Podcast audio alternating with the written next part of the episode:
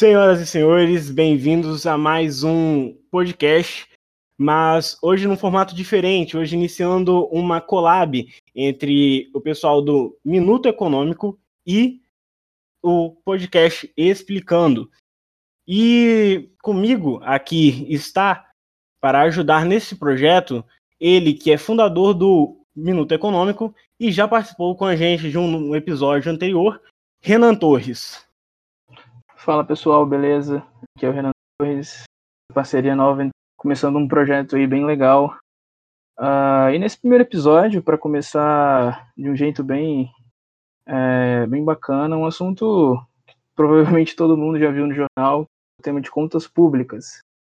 E para começar de, de, melhor ainda, é, hoje tem um convidado muito especial aqui, uh, ele que é consultor de orçamentos do Senado, Uh, e atualmente ele é membro do Conselho Diretor da Instituição Fiscal Independente do Senado é, e também torce para o segundo maior time do Rio de Janeiro, Daniel Cury. Fala aí, Daniel, beleza?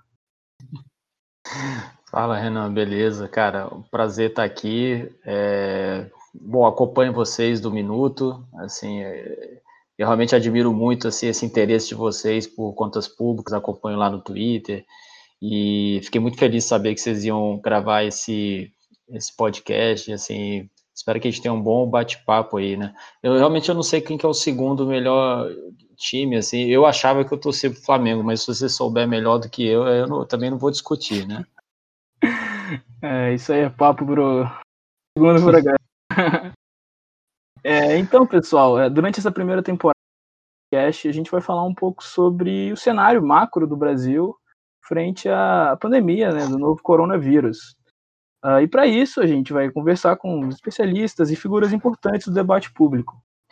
Uh, e para começar com o tema de contas públicas, né, de forma geral, esse tema sobre ajuste fiscal, sobre contas públicas, ele ganhou muita força nos últimos anos.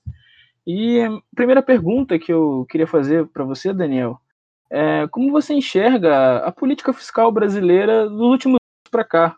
É, qual, qual o cenário das contas públicas quando elas chegam em uma, uma pandemia no Brasil? É, Renan, assim, acho que aí para a gente entender o que, que vem acontecendo aí nos últimos anos, eu acho que é fundamental a gente perceber que isso é um pouco consequência do que aconteceu antes, né? Então, acho que assim, é interessante a gente regredir um pouquinho. É, a gente sabe, assim, que desde 2014 ali, a gente está com, com déficit primário, né? E aí, explicando o que é déficit primário, é o resultado entre receitas e despesas primárias. Esse nome primário ele talvez não seja tão intuitivo, mas é basicamente aquelas receitas é, e despesas que não dizem respeito a juros, né? E que alteram de alguma forma a situação de endividamento do ente. Né? Então, do lado da receita, é, são os impostos, contribuições, taxas, né? Recursos com exploração de, de, de recursos naturais, é, você ter ali concessões, permissões, né? Então tem uma, uma série de receitas, as principais são aquelas tributárias mesmo. Né? E pelo lado da despesa você tem todas essas áreas, né? Previdência sendo a maior, né? Você tem área de saúde, você tem o SUS aí na área de saúde, educação, que na União é, é, é, tem todas as áreas, mas principalmente a educação superior, né? É, tem assistência, né? A gente está vendo isso agora na pandemia, o papel fundamental do, dos gastos com assistência. Então, é basicamente isso. E aí, o, o, resultado desse fluxo de receitas e despesas a gente chama de resultado primário. Ele é uma das variáveis que vai interferir na situação do endividamento, né? E a gente está caminhando aí, isso antes da pandemia, já para o sétimo ano já de, de déficit primário. A gente tem despesas maiores do que receitas primárias, né? É, ali desde a LRF a gente não tinha tido nenhum, nenhum déficit primário, e a partir de 2014 a gente teve sucessivos, e assim, a, a gente não tem no horizonte aí uma perspectiva de que é, esse resultado volte para o azul ali no, nos próximos anos, né?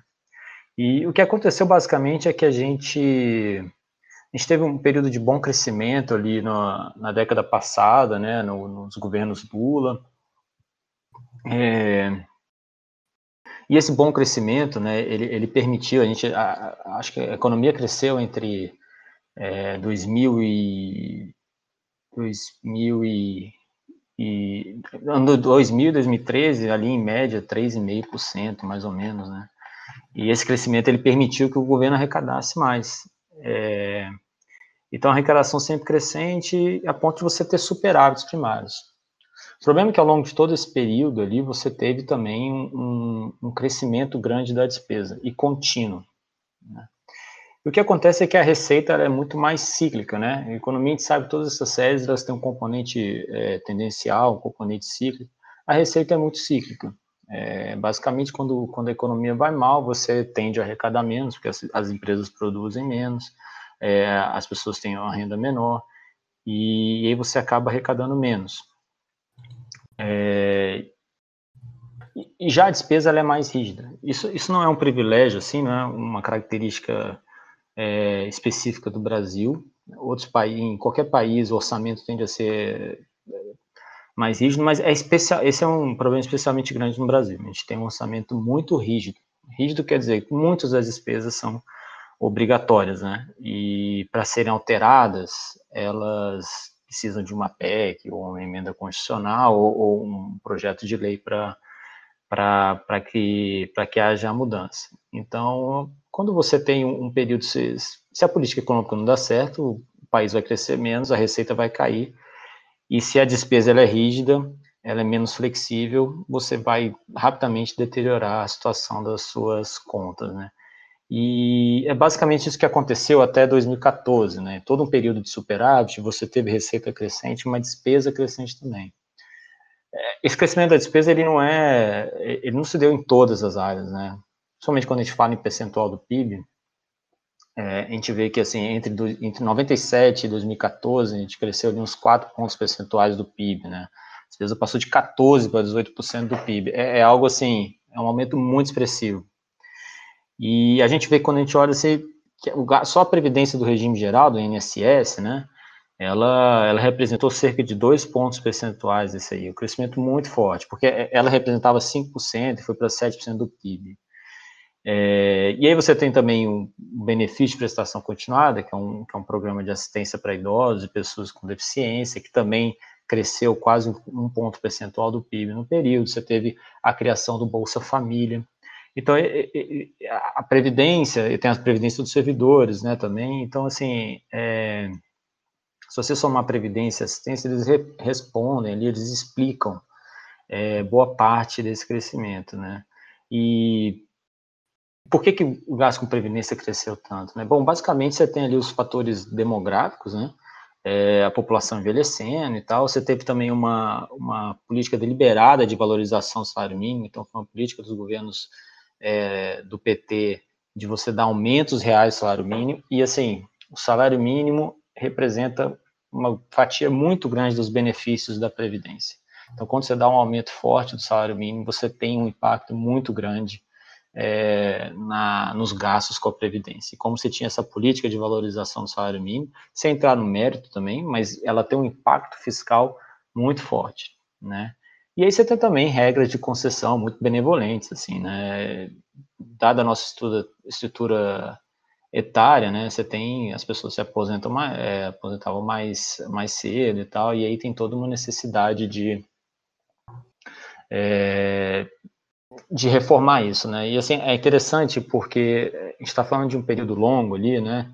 Entre 97, 2000, 2003, 2014, e assim, e, e, você pensa que a gente demorou tanto fazer uma reforma da Previdência, e já havia propostas, assim, tentativas desde 98, assim, então eu gosto muito, assim, eu fico pensando às vezes se possíveis contrafactuais, se a gente tivesse enfrentado essa questão mais cedo, né, qual seria a nossa situação hoje, e eu acho que provavelmente seria muito melhor em termos de gasto público, né, é, enfim, e na, a dívida também cresceu né, é, é, nesse período, né? Então, assim, é, a gente chega numa situação ali em 2014, em dois, mais ou menos 2010, primeiro, no segundo governo, no primeiro governo Dilma, que aí você tem a política econômica começa a, a, a mostrar alguns problemas, um descolamento ali da, com os fundamentos e tal, e aí quando isso acontece, a receita cai, o, o PIB passa a cair muito, né?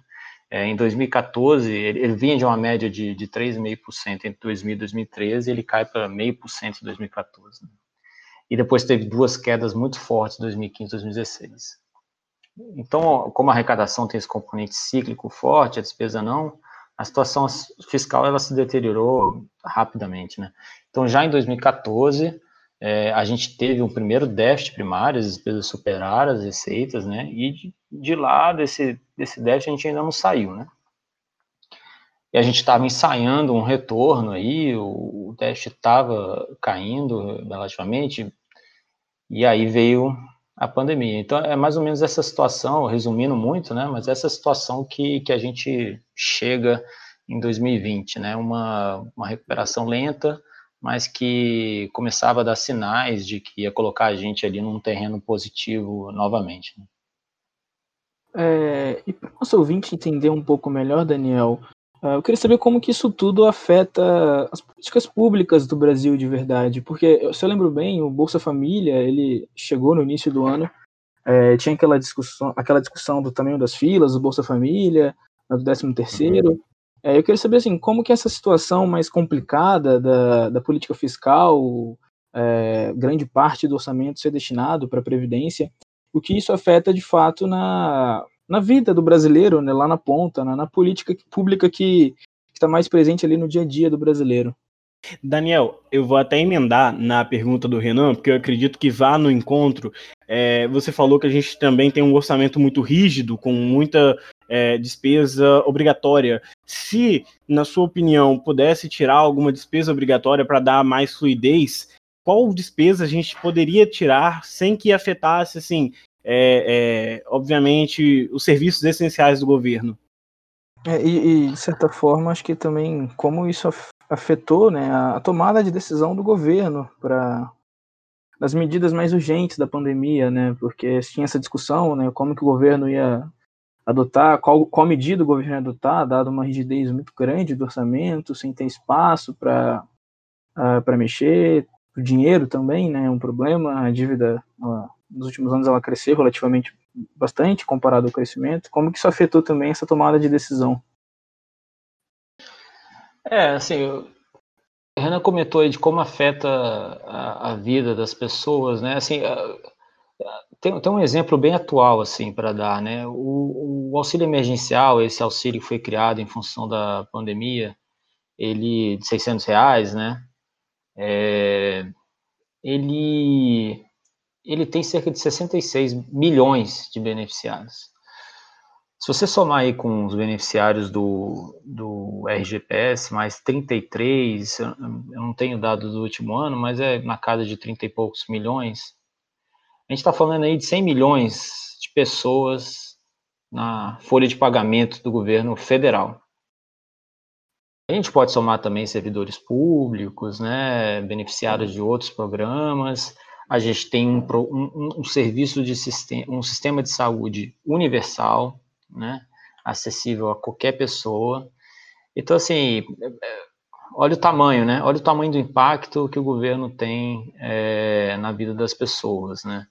Então, acho que esse é um exemplo que, que deixa bem claro. E, assim, quando você, quando você passa a ter um problema de sustentabilidade, é, um risco, né? E você passa a ter que fazer resultados maiores, você tem que fazer ajustes. Essa rigidez, aí respondendo o Abel, é, faz com que você tenha que escolher o ajuste, o ajuste mais fácil é, é naquelas despesas que não são obrigatórias. O governo tem alguma flexibilidade. Em particular, os investimentos públicos. Né? Então, essa também é uma forma é, de, de mostrar o impacto que tem. Né? Então, a gente está aí com, com o ativo do governo, né? rodovias, ferrovias, é, se depreciando e hoje em dia a gente não consegue fazer investimento suficiente nem para para cobrir essa depreciação, né? A gente tem um investimento negativo aí, né? Já há alguns anos, me parece, né? A última vez que eu vi. Então, é, o orçamento é esse eterno conflito, assim, né? Você tem demandas setoriais é, legítimas, você tem uma série de injustiças dentro do orçamento, e, mas você tem que compatibilizar isso com uma restrição orçamentária. É, e todos os governos estão sujeitos a uma restrição orçamentária. Então a questão não é bem ter, ter, ter déficit, a questão não é bem ter dívida, necessariamente ser muito baixa, mas a questão é você ter, mostrar que esse caminho ele é sustentável, né? É, quando ele não é, você tem que fazer ajuste. E aí o Abel comentou da rigidez, né? E voltando a esse assunto, seu, eu acho que um dos ajustes necessários a gente tem, é, tem visto aí é a reforma administrativa. É, a despesa pessoal, eu comentei do crescimento ali no, ao longo dos últimos é, 18, 20 anos. É, é, interessante que assim a, gente tende a, a, falar da despesa pessoal como tivesse crescido muito. De fato, ela cresceu, mas em percentual do PIB ela até que ficou estável. É, agora, isso não quer dizer que ela não seja elevada e que ela não tenha distorções internas, né? Então, eu acho que qual seria uma forma de você melhorar o gasto obrigatório? Eu acho que é, a reforma administrativa é bem interessante nesse aspecto. Você induzir eficiência dentro do serviço público, é, corrigir algumas distorções salariais, né, carreiras que ganham muito, outras que de repente ganham menos, você gerar incentivos para o servidor para que ele preste um melhor serviço, né? Então, esses são, são ajustes, assim, a gente pode até ver do ponto de vista de ajuste fiscal, mas é, é quase uma coisa, é, é, corrigir uma distorção, né? Então, você querendo, mesmo quem quer gastar mais, não quer que tenha um gasto com distorção. Então, acho que isso é extremamente desejável e teria um resultado positivo no, na prestação de serviço, né? É, eu lembro, a sua fala me lembrou bastante um, um, texto do Pedro, né, o Pedro Neri, que ele, ele chegou até a falar que o auxílio emergencial, ele ele fez com que os pobres, as pessoas mais vulneráveis, né, elas tivessem uma participação dentro do orçamento que, que elas nunca tiveram antes. É, isso mostra isso. um pouco da, dessa briga, né, que o orçamento acaba sendo, né, no final das contas, dado a, a restrição orçamentária do governo. É, hoje mesmo eu estava ouvindo o podcast do Pedro, e ele, ele, acho que não é a primeira vez que ele fala isso, né, mas ele ele, ele é muito feliz que ele fala assim, os invisíveis né, do, do, do orçamento, né? É, a gente tem um orçamento muito voltado para o mercado de trabalho formal, né? A gente tem uma proteção, a nossa seguridade é muito, muito, muito voltada para quem, para quem era do mercado de trabalho formal, né? É, pessoal que é beneficiário da RGPS, tem carteira assinada e tal, sendo que a gente é um país é, caracterizado por um mercado informal, um setor, setor privado informal é, muito grande, uma pobreza e também é, grande, e assim, de certa forma, você não, não isso não se refletia, né, é, nas nossas prioridades lá, alocativas, né, dentro do orçamento, né, o auxílio emergencial, ele, ele foi um, um talvez um, um, ponto de inflexão aí, né, é, a gente começou a notar a distorção dentro do orçamento e como isso, como a gente pode ter ganhos ali, né, é, relevantes em termos de desigualdade, é, se a gente de fato trouxer para o orçamento quem ainda não tinha tido o direito de participar dele, né? A gente tem um Bolsa Família, uma experiência extremamente exitosa, mas que por incrível que pareça, ela sofre inclusive com, com limites orçamentários, né? Ele não é uma despesa obrigatória, é puro sangue, eu diria, né? Então a gente já teve assim alguns casos, a gente, já, a gente tem casos do, do, benefício nem ser reajustado, né, no valor da inflação. E você também também acaba gerando as filas, né? O que para mim é uma situação bem é, assim vergonhosa, né? Eu acho que uma vez uma vez cumpridas as condições, né? Para você receber o benefício do Bolsa Família, acho que qualquer, qualquer pessoa deveria ter o direito, né? Acho que essa leitura que eu até faria, é, assim, do ponto de vista jurídico, né? E, no entanto, a gente tinha uma fila aí bem, bem grande nos últimos anos no, no Bolsa Família. É, e aí, já entrando também, acabou, a gente acabou falando aqui do, do auxílio emergencial, e eu queria entrar agora né, na, na, atuação do, do, governo em si durante a pandemia. Uh, como você avalia, Daniel, a, os gastos do governo durante, é, durante a pandemia, não, não só na, no respaldo aos vulneráveis, que, que, aos vulneráveis, que é muito importante, né, tem o auxílio, tem a ajuda às empresas, mas também os gastos propriamente ditos em saúde. É, eu lembro muito bem de você falando é, em alguns, algumas oportunidades uh, que o governo ele não está usando apenas o, o, caminho do crédito, do, do, crédito extraordinário, né, devido ao teto de gastos. E eu queria que você comentasse um pouco esse, esse assunto. Até emendando também, é, Renan hoje está puxando, eu vou emendando. O, como você avalia, a gente já está o que em agosto, segundo semestre, como você avalia que vai terminar? Gente, eu achei que a gente estava em março ainda, né? Que esse ano ele não, parou em março. É, não, parou, parou. Sinceramente, eu não sei mais, eu estou perdido. Mas é, como você avalia que vão finalizar as contas públicas esse ano e provavelmente continuar, né? Eu não sei se você acredita que vai haver uma mudança brusca no orçamento para o ano que vem, na, na realidade, né, no, no cenário do orçamento para o ano que vem, e no final desse ano, como é que você acredita? Vai é, ter mais déficit? Vai ter menos déficit? A gente vai conseguir acertar algum fluxo? Ou não vai continuar da mesma forma que está? É, assim, respondendo a, primeiro a questão da resposta do governo, né, e aí a gente já emenda aí na como que deve terminar esse ano, né. É, bom, assim, todo mundo sabe que o governo hesitou muito, né, encarar a pandemia, perdeu oportunidades, né, assim, eu realmente não vou falar aqui de, de aspectos de, da pandemia, epidemiologia e tudo, mas a gente sabe ali que o governo ele desdenhou um pouco do problema é, no início e provavelmente isso teve consequências muito graves, né? E, mas uma vez colocadas as medidas, assim, né, e, e isso o Congresso teve um, um papel é, muito importante, né? É, me parece que o governo ali começou a, a ver a importância de, de, enfrentar a questão, e aí veio o auxílio emergencial, é, que, mais uma vez, o governo ele teve que ser convencido no processo de que o, o auxílio seria maior do que ele propôs inicialmente, então o Congresso aumentou e o, e o governo foi lá e sancionou, né, aprovou o aumento que o, que o Congresso havia proposto, né? Então, assim, esse auxílio acho que foi a principal política. De fato, crises como essa, né? Elas são extremamente cruéis com os mais vulneráveis, pessoas que ficaram sem renda, é, que já vinham numa situação difícil, né?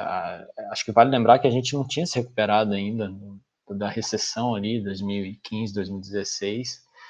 É, a gente tinha uma situação de desalento no mercado de trabalho, né? Então, assim, a gente não estava, a gente não estava propriamente bem, né? A gente não chegou muito bem nessa pandemia. Então, esse foi um, um auxílio importante, o auxílio emergencial, também um auxílio para os formais. É, acho que o último dado que eu vi é, parecia ter, ter, preservado muitos, muitos vínculos empregatícios. Acho que essa era uma preocupação importante, né? É, você tem uma pandemia, você tem um choque é, muito, muito expressivo, então assim, é, é muito importante você tentar preservar os vínculos para que essa travessia, depois da travessia, as pessoas continuam empregadas e tal, né? É, então, assim, o auxílio aos formais também é importante, teve também as, as medidas de crédito que demoraram um pouco para engrenar, né? Mas parece que está tá melhorando, o crédito começa a chegar de alguma forma e tal, e tem também os gastos é, mais diretamente relacionados ao enfrentamento, né? Os gastos do SUS, né? E há uma certa controvérsia aí, né? O governo já. A gente fala em abrir o crédito, né? Na verdade, ele, ele, ele colocou autorizações no orçamento de gasto, né? Isso não é propriamente o, o recurso em si, porque a gente não tem, né? A gente está se endividando. Mas ele já autorizou que o orçamento gaste bastante ali com, com, com saúde. Em algum momento, essa execução, né? O gasto efetivamente estava parecia estar tá meio baixo, começou a gerar um questionamento. Bom, isso aí eu acho que está sendo apurado e tal. Então essa resposta no âmbito da saúde, eu acho que a gente ainda vai a gente ainda vai vai saber melhor no futuro aí se de fato o governo é, é, teve algum problema na execução. É claro que você pode avaliar do ponto de vista da gestão, né? Do, isso envolve também outros os estados, municípios mas a questão da execução orçamentária, né, do, da descentralização dos recursos, das compras, é, acho que a gente ainda vai, vai ouvir muito falar sobre isso, assim, acho que ainda não é conclusivo, né, e esses gastos, eles, eles, a gente tem um teto de gastos, né, mas, é, de certa forma, o teto de gastos, ele tem uma resiliência para essas situações, isso é até recomendado na literatura sobre regras fiscais, que você possa, no momento de um choque, você tem algum alguma válvula de escape. E aí, no caso até de gastos, ele tem lá os créditos extraordinários, né? São essas, esses adendos ao orçamento extraordinários, eles não contam no teto de gastos. Então, é, é por meio deles que a gente que a gente está gastando, né? É, o, o, acho que até agora, para vocês terem noção, a ordem de grandeza, assim, acho que até agora os créditos extraordinários do, só da pandemia, acho que está algo como 500 bilhões, 500 tantos milhões, é algo assim, é surreal, assim. É, hoje mesmo eu estava lembrando que a gente tinha uma meta de déficit, né, é, no começo do ano, de 124 bilhões é, esse ano. 124, eu estou confundindo, mas era 120 ou 130 bilhões. É, eu lembro que quando começou a pandemia, mas já era a situação quase de lockdown. Eu, por exemplo, já tinha parado de trabalhar, né, e, e é, lá no, indo, indo para minha sala e tal, é, a, a, gente tinha uma dúvida ainda se ia precisar mudar a meta primária, que era de cento e poucos bilhões. Olha como a coisa né, é, escalou rapidamente. Né? Hoje a gente está falando em déficit de 900 bilhões. Né? É assim, é chocante, algo assim, não sei se vocês também acham isso, assim, é assustador como o negócio escalou. Então, respondendo ao Abel, é assim que a gente vai chegar no final desse ano, é, com uma dívida elevada, com uma dívida com prazo é, encurtado, isso é muito relevante, né? Em situações de crise, é, fica muito difícil você se financiar emitindo títulos mais longos, né? O, os investidores eles exigem um prêmio maior, isso é normal, isso acontece. Só que o resultado é que você acaba tendo que encurtar, né, para poder oferecer um juros é, mais baixos, você acaba tendo que encurtar a sua dívida. Então a gente vai sair de uma dívida aí, a gente projeta lá na, na IF, né, uma dívida na casa aí do, do 100%, 100 do PIB, então uma dívida muito elevada com prazo encurtado. Isso quer dizer, todo ano agora, ano que vem, você vai ter que rolar essa dívida é, o Tesouro, né, que faz essa gestão, vai ter que se deparar com a necessidade ali de emitir mais 500 bilhões, é, 300 bilhões para poder rolar uma dívida que está vencendo. Isso gera é, um estresse natural ali em quem tem que gerenciar essa dívida. Né. A gente vai chegar em 2021, Abel, com 100% do PIB de dívida, é, todos os países, isso não, isso não é uma coisa só nossa, todos os países estão se endividando muito mais para enfrentar a pandemia. Parece que o Brasil, na média é, dos emergentes, é, até está é, tá crescendo a dívida mais ainda. É, isso, isso, isso tem um ônus, né, de, de carregar uma dívida, mas tem um bônus também, que é o que a gente estava falando do auxílio emergencial, que, que teve um impacto muito importante ali para as pessoas mais vulneráveis. Né? Mas o, o fato é, assim, a gente não sabe ainda tem essa, essa coisa do novo normal, né?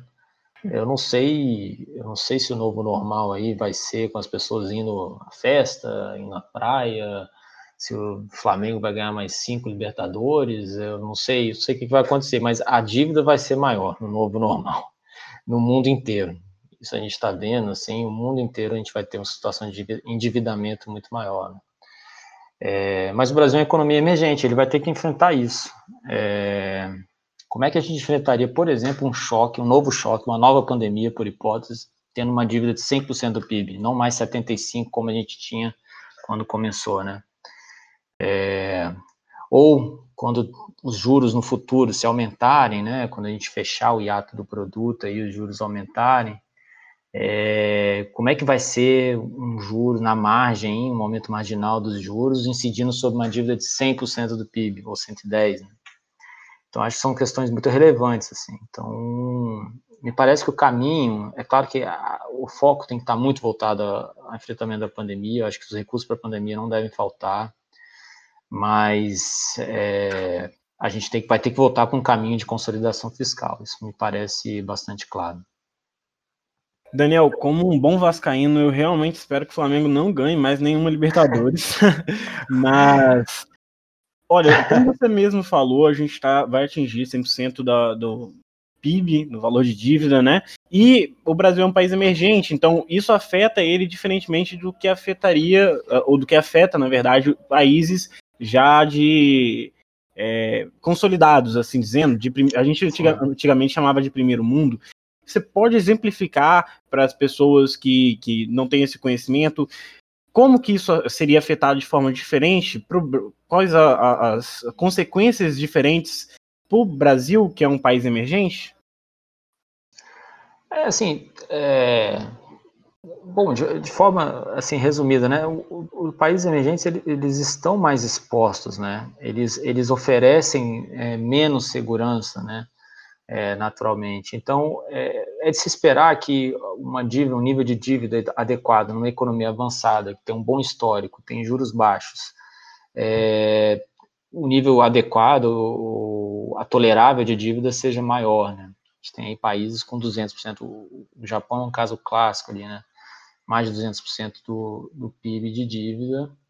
E então assim, a, essa literatura assim do limiar da dívida, quanto que é uma dívida sustentável, insustentável, é, é, não é tão simples, mas você tem algumas algumas formas de calibrar isso. E em geral é, é uma, a dívida tolerável ali ou segura, né, prudente, um nível de dívida prudente para os países emergentes, ele é mais baixo mesmo, né, tem riscos cambiais, né, é, tem uma série de questões, assim, para muitos países emergentes, eles são, são dependentes de commodities, né, é, o Brasil tem uma economia um pouco mais complexa, né, mas se a gente pegar outros países, eles são, eles são, eles são mais vulneráveis, né, então se você não tem uma organização boa das finanças, se você não tem engajamento político, se você não tem um efeito de sinalização ali dos governos em países emergentes, é, você, você fica realmente bastante exposto, né, então, é por isso que, assim, o nível normalmente tolerável ali para países emergentes costuma ser menor, né? É, e assim, no, como eu falei, to, todos os países do mundo estão se endividando mais, mas esse, essa nova situação de endividamento, é, a forma de enfrentar, assim, não necessariamente vai ser igual em todos os países, né? É, eu acho que agora chegando, Daniel, talvez no, no assunto uh, mais, mais importante nesse mês de agosto, né, gente? Né, a gente está debatendo uh, o orçamento para o ano que vem, uh, eu queria debater um pouco a importância do, do teto de gastos, né? Porque uh, a IF soltou uma nota hoje, né? A gente está gravando hoje, a IF soltou uma nota em formato de comentário sobre o teto.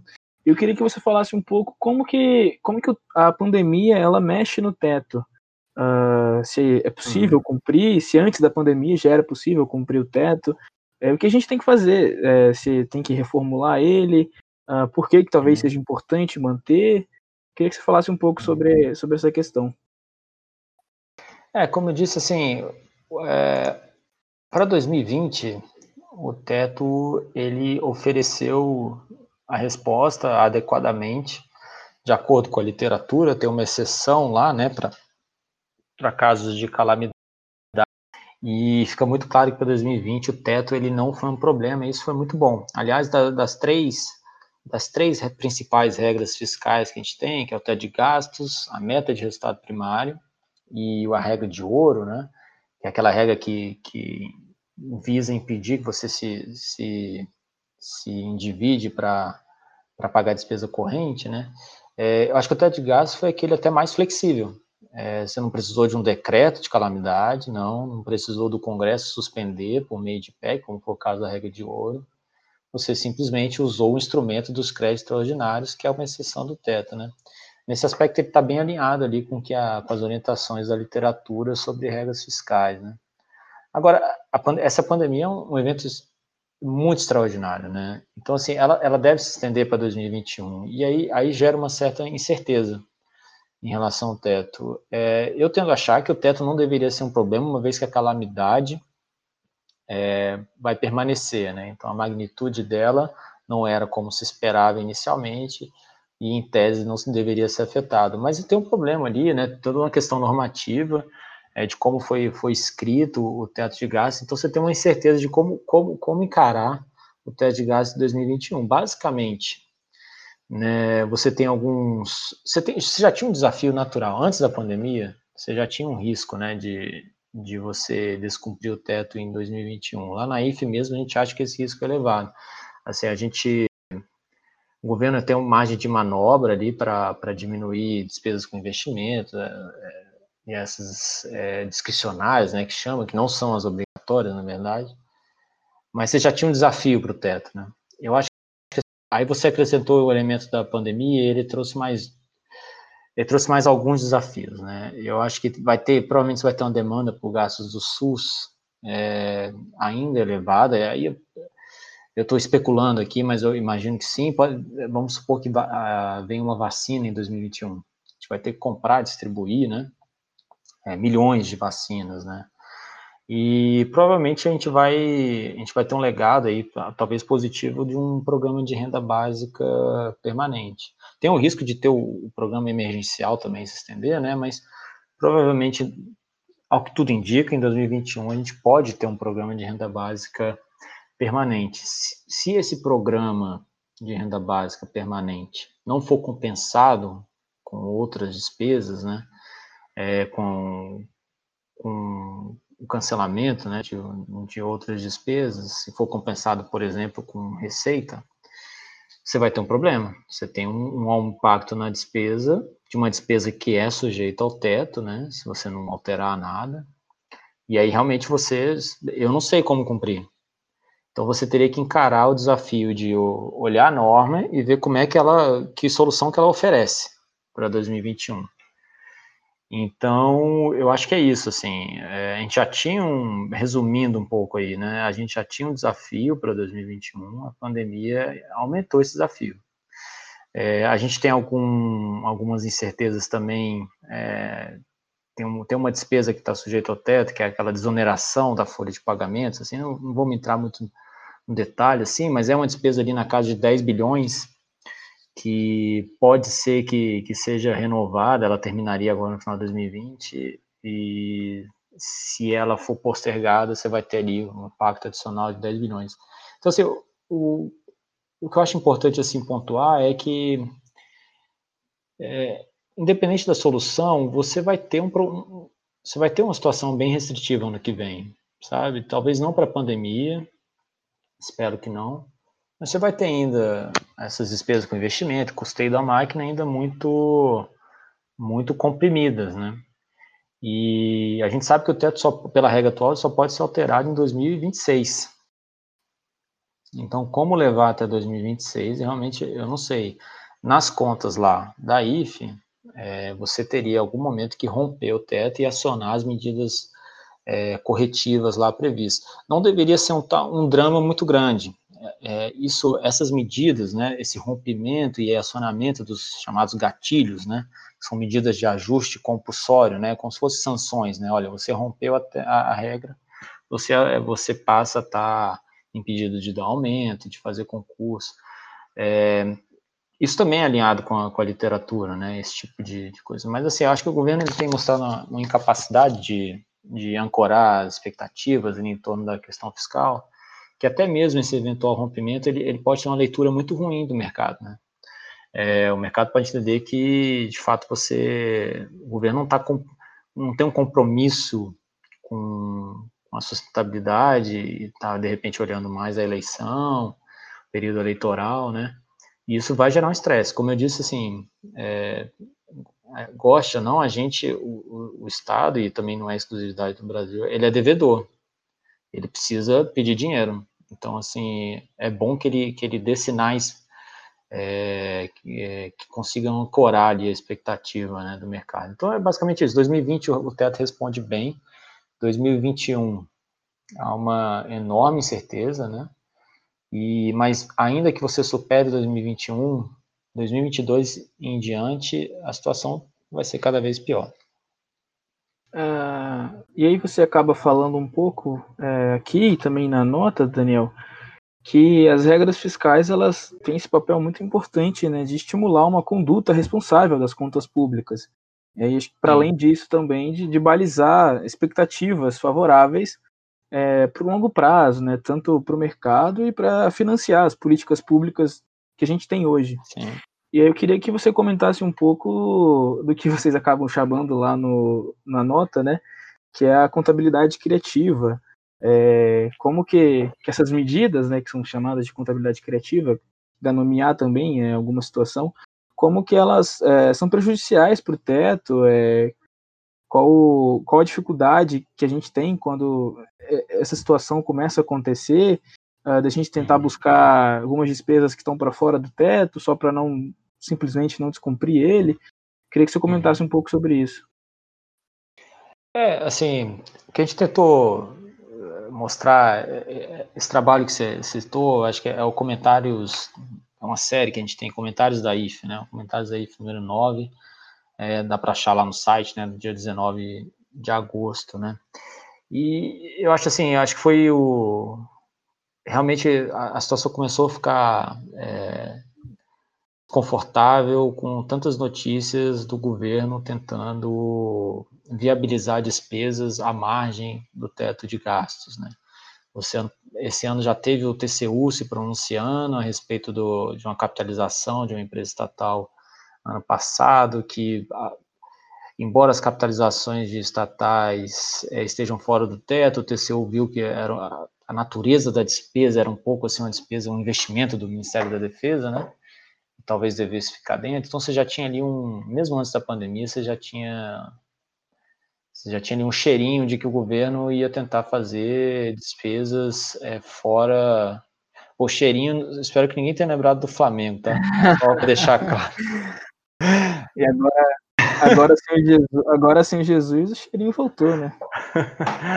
Pois é, e em 2019 você tinha esse cheirinho aí de que o governo ia tentar assim, contornar o teto, né, e tal, isso, poderia, isso, isso poderia gerar um precedente ruim. E, assim, essa questão da contabilidade criativa, ela também não é um problema só do Brasil, né? Então, sempre que eu estou falando aqui de regra fiscal, até de gás, isso há vários exemplos aí no mundo. É, essa dificuldade de cumprir regra não é só do Brasil. Então, assim, tem um trabalho que fala que, que mostra lá que período ali de 30 anos, mais ou menos, é, as regras fiscais, é, acho que na União Europeia, se não me engano, foram cumpridas metade do tempo só. Então, assim, não é, é não é um privilégio nosso, né? Agora, é, é, é, um problema da gente também. Assim, a gente, a gente historicamente teve várias, várias mudanças né, de regra para poder cumprir. É, quando não tinha o teto, era a mudança da regra de resultado primário. Você tem um problema crônico nos estados, que é cumprir o limite de pessoal, né? Não sei se vocês acompanham aí no Espírito Santo. O Espírito Santo, inclusive, é um, é um, é um caso de sucesso ali, né, na, na gestão fiscal. É, hoje, eu acho que o Espírito Santo acho que é o único, único estado com, com a melhor nota lá, né? No, no Tesouro, né? É, do é, Tesouro. Teve um problema, teve um problema, né? Que, que o Tesouro acabou rebaixando a nota, mas aí depois a nota voltou para ser a única nota A, né? Mas realmente tem até uma reportagem, a gente vai deixar aqui na descrição da The Economist falando, né, um pouco sobre sobre esse desafio Sim. fiscal aqui no nosso estado, né? Todo mundo do minuto é, é, é do Espírito Santo. E é até um caso interessante, né, para o Brasil, porque a gente se recuperou, acho que você pode até comentar um pouco sobre isso, foi até de uma forma mais rápida do que o resto do país, né? É, eu acho que assim, acho que é o caso mais interessante, assim, até, até assim, é, os detalhes também vocês devem até saber melhor do que eu, mas assim, é, foi uma experiência bastante exitosa ali, né, com o governador, o Paulo Artung, a Ana Paula Escov, né, é, enfim. O Bruno Funchal. Bruno Funchal, né, que é atual secretário do, do Tesouro, né? Então, é, é isso, assim. Então, assim, no, no, mundo, a gente. Essa questão de não cumprir regra não é só, só da gente, sabe? E, e aí a, a notícia ruim é que o, o, o que os estudos mostram é que primeiro, é, em geral, cumpre quem já era quem já era esperado cumprir. Então, assim, países com histórico de responsabilidade cumprem a regra. Quem não tem esse histórico não cumpre. Então, é, você tem um, um, viés de seleção aí muito claro. Então, assim, eu, por exemplo, é, muito se fala da, da Suécia, que adotou um programa ali de ajuste muito, muito forte, baseado em regras na década de 90, que foi muito pelo menos durante um bom tempo, assim, conseguiu ter resultados expressivos, tornou um, um exemplo, mas a Suécia é a Suécia. Então, talvez a Suécia tenha conseguido por, porque conseguiria de qualquer jeito, sabe? Então, tem um pouco, quando você vai quando você vai fazer, rodar lá os estudos e tal, você tem que controlar para essa pra certa endogeneidade é, entre os países, é, dos países, né? E, e aí o que acontece é que, assim, quando você controla isso, você, você mostra que o, as regras acabam não, não tendo tanto efeito é, sobre, sobre o controle do déficit. Que é uma notícia desanimadora, assim, em princípio, né? Na média, você não, as regras não conseguem controlar esse, essa, essa tendência de déficit, né, dos governos e tal. Mas aí a, a notícia boa é que, por outro lado, o desenho da regra importa. Então, se na média você não, você não, você não encontra um efeito significativo, né, é, sobre o déficit, quando você tem regras bem desenhadas, e aí já controlando, né, para esses aspectos mais idiosincráticos dos países, é, quando você tem é, quando você controla isso, você vê que se você desenhar bem a regra e tiver engajamento político, você, ela tem efeito, né? Então, acho que esse era um pouco. Então, a gente começou a ver todas essas, é, essas notícias, né, é, sobre possíveis é, instrumentos ali de burlar, tentativas de burlar o teto, e acho que ali é, ali é onde a IFE, né, a Instituição Fiscal Independente do Senado, deveria cumprir o seu papel, né é, as IFs foram cumpridas justamente para induzir condutas responsáveis dos governos. Né? É, essa dificuldade de, de, cumprir regra, uma das formas né, que se identifica hoje é, de, de para conseguir fazer com que os governos cumpram é você ter uma instituição que analise de forma independente e sirva de contraponto para o governo. Ao fazer isso, prestando informação de forma transparente, independente, ele cria um custo reputacional que se fala. Então, quando você tem uma instituição fiscal independente dizendo que a projeção do governo é muito otimista, ou que o governo está tá se desviando do cumprimento das regras que ele tem que cumprir, você cria um custo reputacional. Então, hoje em dia, é, as IFES, assim, elas cumprem esse papel. Então, acho que esse caso aí, o governo começou a querer é, dar, dar, dar, sinais de que não gostaria de fazer despesas é, por fora do teto, né, com interpretações mais extensivas e tal das regras, e a gente sentiu a necessidade de falar disso nessa nota, né. Então, acho que o, o objetivo era esse, assim, era era mostrar que, olha, o, a, a, regra existe. Se você, se você não pretende cumprir, primeiro você precisa dar sinais claros, dizer é, o que, que você pretende, né? Qual que é, qual que é o seu plano para a política fiscal, né? O que, que você espera depois da pandemia? E eu acho que isso o governo tem falhado em mostrar. É, ele é errático, inclusive, né? Ele quer fazer investimento, mas vai, vai cumprir o teto, então e não mostra como. E porque a consequência é perder a credibilidade. É, ontem e hoje a gente, a gente viu o mercado mais é, estressado, assim, né? A curva de juros ela, ela piorou ali para períodos mais longos. Eu acho que isso é um sinal. É claro que há vários fatores que afetam a curva de juros, né? É, mas a, a, política fiscal é um deles, é, seguramente. Isso também está bem documentado na, na, na literatura, né? Então, acho que é, é, isso, Renan. Assim, você.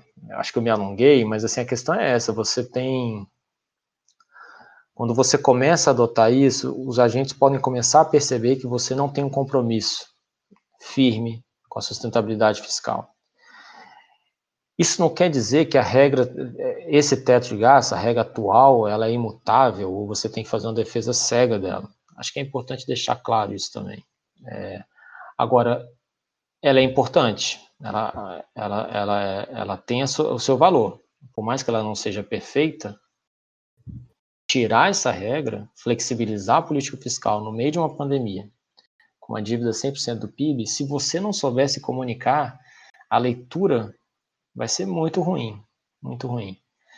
Então, acho que passa por isso. Não quer dizer que a regra seja imutável, né? não quer dizer que ela seja perfeita e não é, mas ela tem o seu papel ela, ela cumpre o seu papel. E se você quiser mexer nisso, primeiro, que seja pela via legítima, que é o Congresso. Segundo, que você mostre que, que o caminho alternativo que você quer adotar ele é sustentável, né? Ele é, é e é compatível ali com que, com o que se espera é, para a política fiscal. É, isso me faz lembrar até um, um comentário, Daniel, do, do Felipe Salto, né, que é seu companheiro lá da IFE, que ele fala que, que o teto ele não está escrito em qualquer papel, né, ele está na Constituição. Então, é, é, importante né, ter, ter, essa transparência, acima de tudo, a credibilidade de, de você mostrar qual, qual o intuito do governo, né, de cumprir ou não a regra. Sim. É, exatamente. Você, você tem que. É, a gente. Economia, né? A expectativa importa muito. O teto teve, o teto tem, teve esse papel. Sendo bom ou ruim, ele criou uma expectativa em quem de repente está é, tá mais preocupado com a sustentabilidade do que a despesa com a saúde, educação, porque tem um, tem um, um interesse de, de mais de, de, rentabilidade no curto prazo, alguma coisa assim. Às vezes a pessoa ela só quer ver que o país tem condições de pagar a sua dívida, né? É, você tem que é, essa pessoa assim, o teto ele, ele, ele, ele tem que gerar essa expectativa, né? É, agora, não é uma regra imutável. A questão é que para mexer, você tem que mostrar que você continua compromissado ali com, com o caminho sustentável. Acho que é, essa, é, essa é a grande questão. E o governo ele, ele não mostrou isso. Né? Então, por isso que quando se fala em mexer no teto, muitas pessoas defendem a regra atual porque provavelmente enxergam que, olha, é, o governo não vai ser capaz de, de endereçar uma reforma é, correta ali da regra. É, eu acho que agora, já encaminhando para a parte final do nosso podcast, você falou um pouco sobre o, o papel da IFE, né, da importância da IFE, que é uma instituição relativamente recente no Brasil, mas que já é bem importante, né? Queria que você comentasse um pouco, Daniel, como que é trabalhar com contas públicas no Brasil, né? Porque eu acho que no fim do dia trabalho é o que não falta para vocês lá da IFE, né? É, cara, é o que eu queria desde criança, né? Assim, queria trabalhar com orçamento por mentira, né? Claro que não, assim, ninguém, ninguém gosta de sofrer. Então, assim, é... eu fui levado ao orçamento público, contas públicas, ponta de concurso público, a história de muita gente, inclusive, né? Eu mal conhecia e fiz concurso e tal, e aí entrei nessa área, e aí você custa, você gera um custo de transação alto para você sair, né? Então fui, fui ali caminhando sempre dentro dessa área. Mas eu vejo que assim nos últimos anos é, a gente teve ali um processo é, dramático, né? Que foi o impeachment, é, que tem um componente político fortíssimo e tal, mas a, os crimes eram da área fiscal, né? É, então, assim, e, e, nessa época eu já estava no Senado, então realmente foi uma época assim de, de valorizar o trabalho com contas públicas, né? Foi uma época difícil, assim, muito trabalho. É, os parlamentares demandavam muito e tal, é, mas foi muito interessante, assim, é um aprendizado muito grande. E eu acho que na IFE, eu acho que completou um pouco disso, né? Eu, eu, eu tinha meu histórico profissional era muito de trabalhar contas públicas, mas do ponto de vista do, do direito financeiro, porque eu trabalhei também no Tribunal de Contas da União, né, durante um bom tempo. É, então a IFE me deu a oportunidade de aliar o que eu sabia de direito financeiro com, com finanças públicas é, propriamente ditas, né? Então, assim, eu, é, é, muito interessante, assim, né? Então, acho que e, é e, igual você falou, assim, assunto todo dia, não falta. A gente até 2000 e, 2000 e, final de 2018 a gente sentou e falou, vamos fazer um planejamento de tudo que a gente quer analisar em 2019. A gente pegou vários temas, tal, eu quero falar disso, eu quero falar disso. Aí chegou 2019 e a reforma da Previdência, a gente trabalhou em cima da reforma da Previdência só. Tipo, durante sei lá, meio, um semestre, entendeu? Então, dedicação exclusiva. É beleza, 2019 acabando, a gente falou, vamos ver agora 2020, vamos fazer aquelas coisas que a gente quer e tal. Aí veio só uma pandemia. Então, assim, é, é, muito, é muito desafiador, porque as, as coisas aparecem, assim, né? e agora vai ter uma reforma tributária. Né? Então, assim, os, os assuntos sempre passam pelo orçamento, né? Então, é interessante, assim, mas de fato é, é, é difícil, assim. É, as coisas vão aparecendo e a gente tem que saber lidar. Daniel, é, para quem está começando agora, você já é um cara muito experiente, com muita bagagem. Para quem está começando, o que, que você indica de livro, de podcast, de material mesmo para estar tá acompanhando, para estar tá entendendo contas públicas no Brasil? Olha, é... ah, já, eu sabia que vocês iam pedir dica e tal. Então, assim, eu não posso esquecer de indicar aqui o livro, né, recém-lançado. O Renan, Renan com certeza conhece, é o Contas Públicas, né, do. Felipe Salto e do Josué Peregrini, que são meus companheiros lá no Conselho Diretor da IF. É, não é, obviamente, um livro de introdução, né, mas é, eu acho que é uma excelente fonte para você pegar aí passo do que está acontecendo. Então, são vários temas. É, tem um grande elenco ali, né, nos capítulos, pessoas muito renomadas, conhecidas, assim, da, na área de finanças públicas. É, então, esse é um livro que eu indico, é, como eu tive contato ali com durante a elaboração, eu, eu sei que a qualidade dos trabalhos está muito boa, então esse é um livro interessante, mas talvez não seja tão introdutório. É, eu acho assim, é, como eu falei, eu já trabalhei muito com finanças públicas do ponto de vista mais do direito e agora de economia. A gente tem um livro de finanças públicas é, que vai ali desde o, de uma introdução até, é, até um, talvez um pouco, avance um pouquinho ali, conhecimentos um pouco mais, é, mais específicos, mas que é, o, que é o livro de finanças públicas do Fábio Jambiage, também um clássico também nessa área, né? Se, se você se interessa pela, essa coisa mais da administração pública, orçamento público propriamente dito e com viés um pouco mais de direito financeiro, também tem um clássico dessa área que chama Orçamento Público, né, do James é. E, enfim, tá, é, você tem, eu gosto muito de acompanhar o blog do Ibre, também, você tem pessoas que eu admiro muito publicam lá, né, então acho que essa é uma dica boa é, porque blog tem uma linguagem mais acessível, assim, então eu acho que as pessoas, os estudantes e tal, iam gostar bastante, né? E o blog do FMI também, eu também acho que é uma boa dica também. É uma forma interessante de você ter contato com os papers e tal, as coisas que estão sendo publicadas com a linguagem é, mais acessível, de forma mais resumida, né? Na, hora, na área de contas públicas é isso, assim, tem um podcast agora do Minuto também, tá começando aí, também indico. E Bom, tem o Economista, né, lá do Pedro Neri, né, do, do IDP, também está muito interessante. É, enfim, acho que é isso aí. Na área de contas públicas é isso. É, Daniel, se você me permite aqui, você comentou do livro da, do, do IDP, né, do pessoal, do Felipe Salto, do José. Uhum. É, o Felipe também tem um outro livro, né, que é o Finanças Públicas, que, que é ele e o Mansueto, né, o ex Sim, sim, né, excelente também.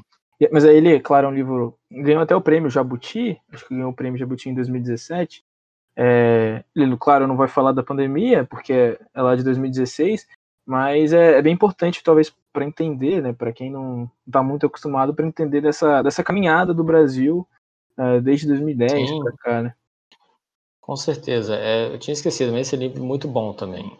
É, acho que vale muito a pena. E, é, agora, a dica só pode ser de, de, economia e contas públicas, porque esse assunto, cara, eu não quero torturar ninguém. Pode ser de outros, outras coisas também. Agora, a então vamos lá, Daniel. Você falou bastante de contas públicas. É, um, um, cara que trabalha na IF. Que não, porque assim, eu acho que é importante, é importante a gente desestressar um pouco também, fazer outras coisas. Não, porque é, eu acho, assim, eu li um livro recentemente, bem legal, e eu acho que para quem está estudando, está tá iniciando uma vida profissional, eu achei bem legal, e talvez vocês conheçam, é, que chama Principles, do Rei Dalio. Eu acho, vocês conhecem? Eu, eu acho um livro bastante, bastante interessante. Assim, é, eu li já agora, depois de velho, né? Mas eu acho um livro bem legal. Acho que o cara não, não fica, não quer se colocar ali como como guruzão do mercado financeiro. São, são dicas com base na experiência de vida dele, são princípios que ele deram certo para ele. Se, se você achar interessante, você pode aplicar, né? Então, acho que para quem é estudante, eu eu, eu indicaria, assim, né? Acho que pode ajudar muito aí nessa trajetória que está começando aí de vocês, né? Ah, bacana. E, e, eu queria saber agora, Daniel, no, no pouco tempo livre que talvez você deve ter. Dessa... Da noite às seis? É, o que, que você costuma fazer aí, Daniel? Porque acho que é interessante assim, né? Que a gente costuma falar um pouco que o pessoal, assim, estudante de economia, a gente só sabe falar de economia, né? E de um jeito mais uhum. sério. E não é assim, né? A gente também gosta de outras coisas. O Daniel para fora da, da IFE, o que, que ele gosta, o que, que ele costuma fazer? Cara, eu, eu tô com três filhos, né? Então é muito tempo com a família, não, não, não só por conta da pandemia, né? Mas então assim, ficar com meus filhos, brincar com eles, né? Eu acho que tem, tem sido muito. Gosto muito de ler também. No, e, é, enfim, dar minhas corridas, assistir meu jogo do, do Flamengo, né? É, ganhar uns campeonatos por aí. É, eu acho que é isso, assim. É, na minha situação não tem essa, é, é, curtir, curtir a molecada, ver eles crescendo, assim, é isso que eu tenho feito também, tentando compatibilizar com o trabalho, assim, não, não é fácil, assim, é muito cansativo, mas é, dá muito prazer também, né?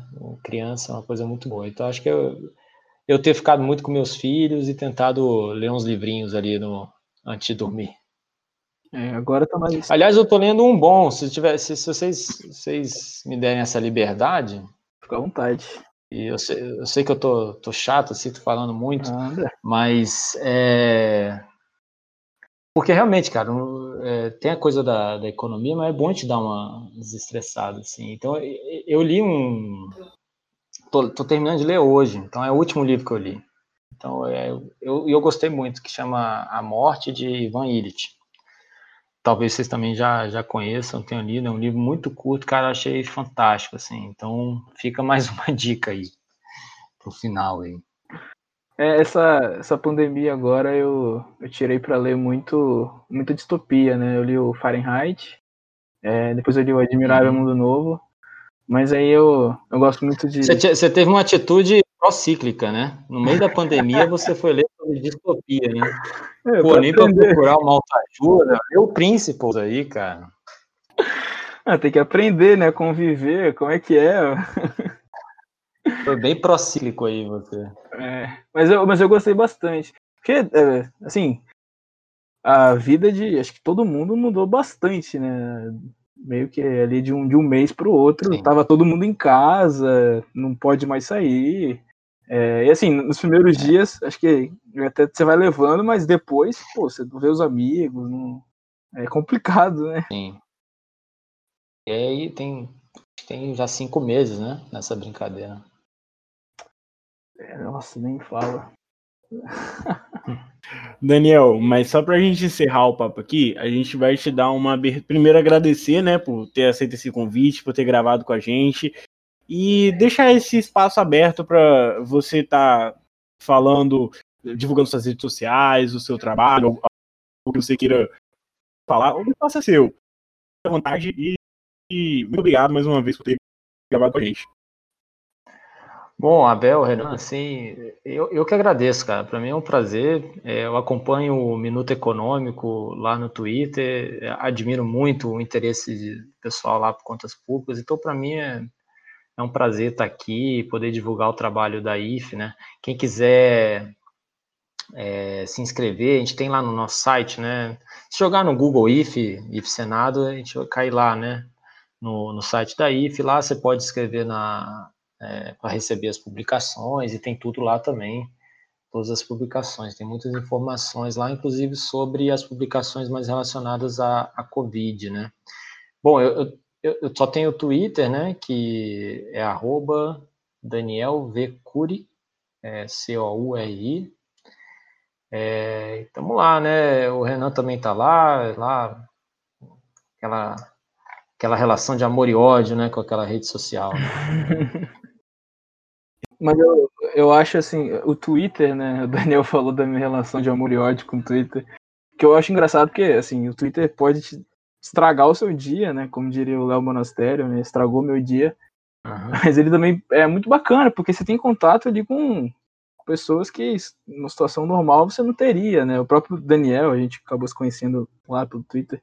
eu acho assim muito bacana, né, ter esse, esse contato com, com, com outras pessoas, com pessoas de outros de outro estado. Então, é, se souber usar bem o Twitter, é uma, uma ferramenta bem interessante.